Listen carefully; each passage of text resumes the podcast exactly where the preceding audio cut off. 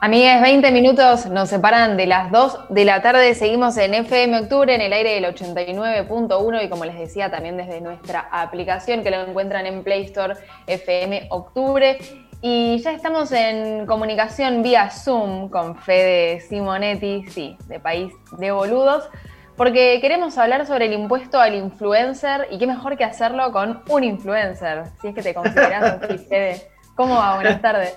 Bien, buenas tardes. Eh, sí, qué raro, que te llamen influencer, ¿no? Como muy, son como términos que me, generan un poco de rechazo. El influencer y el youtuber son como son los que más bronca me dan. ¿Pero por eh, qué?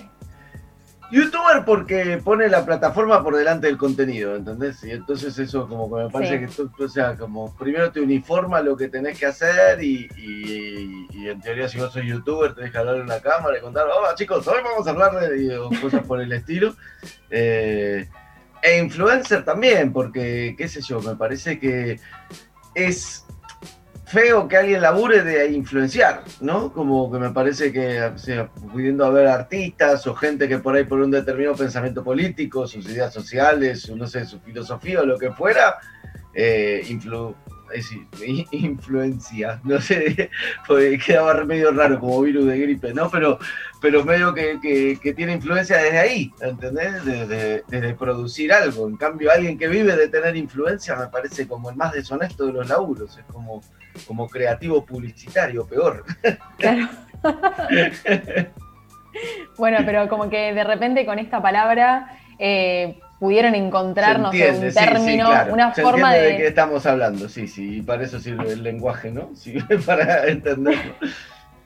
Eh, bueno, y este impuesto que no sé si estás muy en tema, sí. Eh, no sé si sabes si, mm, como digamos, este, este proyecto de ley que lo, trae, digamos, una senadora, eh, para tratar de darle como un a toda la publicidad que sucede en las redes sociales, eh, los sorteos, los... En realidad, claro, sí. más publicidad, porque la otra publicidad oficial de redes sociales está regulada, más la publicidad no regulada, digamos, la del, la del cómo el chocolate es... Exacto, como, uh, miren qué buen detergente que estoy usando, eh, miren qué bien que le hago los platos, no sé, lo que sea, como todo eso que parece canje, que quizás, no sé, los simples mortales lo vemos esto como un canje, como, ah, bueno, mira, este Instagramer, no sé, lo que sea, consigue como ese, ese producto por hacer esa publicidad y en realidad lo que dicen es como, bueno, no, en realidad le están pagando y no es que le dan una caja de detergentes, sino que le están pagando por hacer esa publicidad. Entonces como que viene un poco a, regular eso. ¿Vos crees que te va a, mm, que te va a alcanzar a mí no, pero porque yo no laburo de eso, pero ponerle Connie, Connie Ballarini, que es como mi, compañera, de, probablemente sí, esas cosas. Yo no, yo no las hago en general, digamos, no me. Si puedo evitarlas mejor. Pero mm, a mí me parece que hay un error conceptual eh, en la propuesta, que es un error que para mí es muy común en la Argentina, que es hacer una ley sobre cosas que ya están reguladas. ¿Se entiende? O sea, si a vos viene una marca y vos sos influencer, pongamos, ese laburo, eh, y, viene una marca, viene, no sé, una marca de cualquier cosa, de papel higiénico, y te dice, mira, te pongo esta cantidad de plata y vos tenés que hacer esta acción, le llaman, ¿no? Para disimular publicidad, bueno, esta acción, bueno, que tenés que este, mostrar que hiciste caca con tal papel higiénico durante una semana y jaja, juju, bueno, perfecto, te voy a pagar esta guita. Esa guita te la tiene por obligación que pagar en blanco. Sí. Cuando, o sea, y, como te la tiene que pagar en blanco, vos por obligación la tenés que declarar.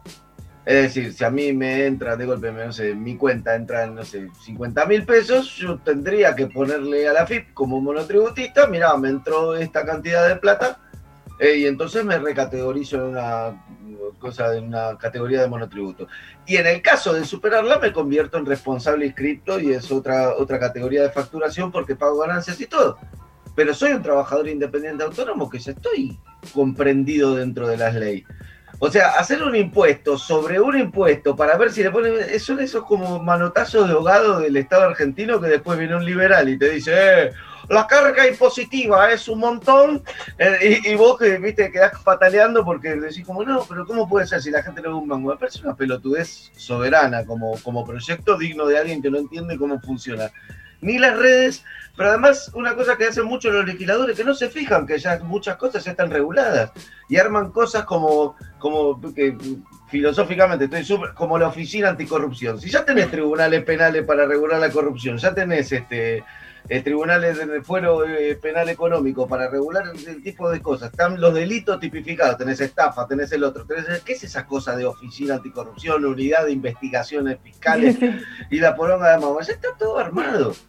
¿Se entiende? Me vuelve, o sea, es, como algo que me subleva, es como, bueno, eh, ah, pará, acá hay alguien haciendo el negocio, ya veo cómo ir a morder algo como si eso, o sea, lo que hay que hacer es una reforma tributaria grande y ojalá el gobierno viene anunciando que lo va a hacer, al igual que viene anunciando que va a hacer también una ley contra las grandes fortunas y una reforma judicial. En el tercer gran anuncio que va a hacer es una reforma tributaria que hacela, hacela porque hacela si, si es necesario hacer un, algo más redistributivo, estamos genial, más vale, pero la verdad es que eso ya está regulado. la propaganda esa de redes sociales ya está regulada. Lo que hay que hacer es aplicar la ley. Exacto, totalmente. Sí, como que yo leía a un montón de gente en, en Twitter, en las redes sociales, bueno, Sofi Morandi, que eh, nada, tipo tiene un montón de seguidores, que tiene la cuenta verificada, porque también uno de los requisitos es como, o no requisitos, pero digo, si vos no tenés la cuenta verificada, puedes tener un montón de seguidores, pero en teoría como que este proyecto no, no alcanzaría esas cuentas. Y ella decía, como a mí la FIP me viene rompiendo el Q hace un montón de tiempo, porque yo como que todo lo que me dan lo tengo que tributar, si no es lo que decís vos, ¿cómo vale. con tu banco pero más vale. la tanta Pero además está, está, es tan patético como propuesta legislativa, honestamente, como propuesta legislativa, que vos no le podés entregar la potestad de definir quién, un tributo nacional. Vos le estás entregando la potestad de quién define ese tributo a, eh, en este caso, a Mark Zuckerberg, que se digne a ponerte el tilde de verificado o no. Porque lo podés tener con 10.000 seguidores o podés tener 900.000 y seguir haciendo el anonimato hasta que alguien en Instagram diga, lo verificamos una boludez. O si vos mismo no pedís la verificación. O si vos no la pedís, eh, te llega sola, pero te, tarda más, digamos. Pero es tan, absurdo que, no. O sea, es como, qué sé yo, es como si yo de hoy dijera, la verdad me parece que hay que hay que hacer un impuesto un poco mejor para los que pescan este, cornalitos en Mar del Plata. Entonces porque a mí me contó mi, mi primo Rubén que están ganando un montón de plata. Entonces, ¿sabes qué? Voy a agarrar y entonces llame desde acá hago una ley para requirar el cornalito. No entiendo nada. Totalmente. Y además, algo que es rarísimo es que, eh, digamos, esa publicación, cuando vos hagas eh, un canje, por ejemplo, como le decimos canje, va a tener que tener hashtag publicación paga. Hay, hay gente en las redes sociales que hace a mi criterio, como muy bien los canjes y quizás te cuesta darte cuenta que de verdad es un canje, como que si está bien hecho, bien orgánico, lo crees. Sí, obvio, pero igual justo en ese punto me parece que, ahí por ahí puedo disentir en el sentido de que eh, está bueno que, por ahí cuando sea publicidad y mucho no le sirva a la marca, bueno, que se joda la marca en algún punto, pero si no, claro, porque si no, o sea, ¿qué es lo que pasó? Muchos medios de comunicación perdieron un montón de pauta publicitaria porque a la marca no le conviene eh, pagarle 6 millones de pesos a Marley para que te venda un paquete de fideo y le conviene pagarle, no sé, 600 mil pesos a distintos influencers para que te vendan los mismos fideos.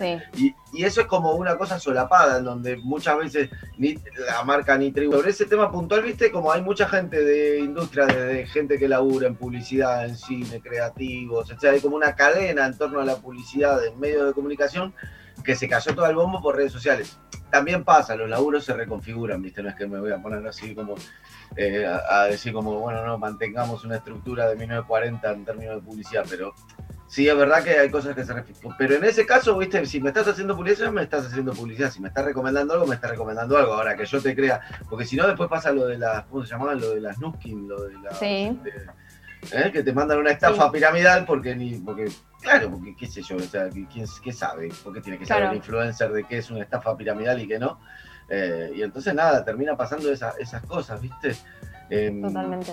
pero bueno, sí, o sea, coincido igual que son cosas para regular, pero me parece que en realidad lo que hay que ver es, este, en vez de hacer un proyecto legislativo, es fijarse en la FIP, cómo hacer para que no se evadan impuestos. Total. ¿Y crees que esto también puede llegar a alcanzar a cuentas de contenidos digitales que, por ejemplo, País de Boludos, que digo, no es una persona física, son varias personas que integran como ese contenido, que al fin y al cabo podría tener publicidad? Sí, eh, y de hecho, de hecho la tiene, o sea, tiene ahí eh, o sea, no, no, la tiene directamente porque no es que tenemos mucha publicidad directa, tenemos dos canjecitos, cerveza pero... O aportes, qué sé yo, colaboraciones. Pero bueno, o sea, bueno, eso, eso nosotros ahora estamos como en un momento donde estamos haciendo la inscripción, haciendo, de, tramitando la inscripción como cooperativa y, a su vez también hay otro otra nube negra, si quiere regular la legisladora, la senadora, que no me sale el nombre, pero eh, que es todo el tema de mercado pago, cómo es esa guita, esa guita cómo entra, si yo a la gente que me aporta le tengo que facturar, o sea, estamos o sea, como haciendo escuela de, ver qué se hace con, con todo eso, pero, pero sí, o sea, nosotros es lo que decía Sofi Morandi, ya nos, ya nos, este, ya nos alcanza la ley, no es que hay que hacer una nueva ley porque estamos afuera de la ley, ya estamos pagando impuestos. Total. Bueno, Fede, gracias por esta comunicación y quedó súper claro. Y bueno, yo te digo, si vas a vos encarar como una nueva, eh, una reforma tributaria, voy con vos a la, cabeza de este banco. Dale, dale, la hacemos. ahora nos juntamos, hacemos un Zoom a la tarde, dos, tres cositas. En 40 minutos se puede. Ni siquiera necesitas un premium. En 10 minutos hicimos. Sí, cortito lo hacemos. Gracias, Fede. Besos.